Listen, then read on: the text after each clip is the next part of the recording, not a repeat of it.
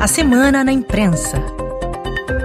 Patrícia Moribe. Há um ano, no dia 16 de setembro de 2022, morria Massa Amini, jovem curda agredida até a morte pela polícia moral do Irã, acusada de usar o véu islâmico de maneira incorreta.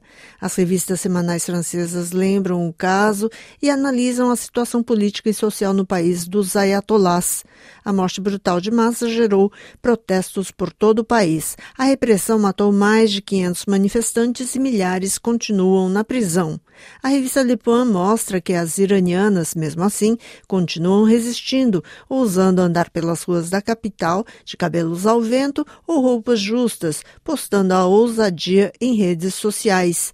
Essas mulheres recebem advertência pelo celular e são sujeitas a penas humilhantes, como consultas psiquiátricas obrigatórias, lavagem de cadáveres e limpeza de banheiros.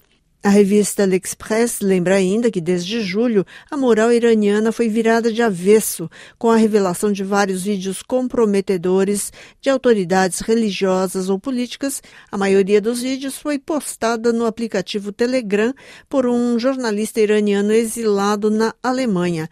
A cada semana, um novo flagrante inflama as redes sociais iranianas, que não tardam em espalhar as imagens comprometedoras. Já a revista Lobs optou por destacar o álbum de quadrinhos Mulher, Vida, Liberdade, slogan dos protestos após a morte de Marsa Amini. O projeto é coordenado por Marjane Satrapi, com análises de especialistas sobre a região e desenhos de 17 artistas. Satrapi Exilada na França desde 1994, é autora do HQ autobiográfico Persepolis, um marco do gênero com milhões de cópias vendidas pelo mundo, além de versão para o cinema.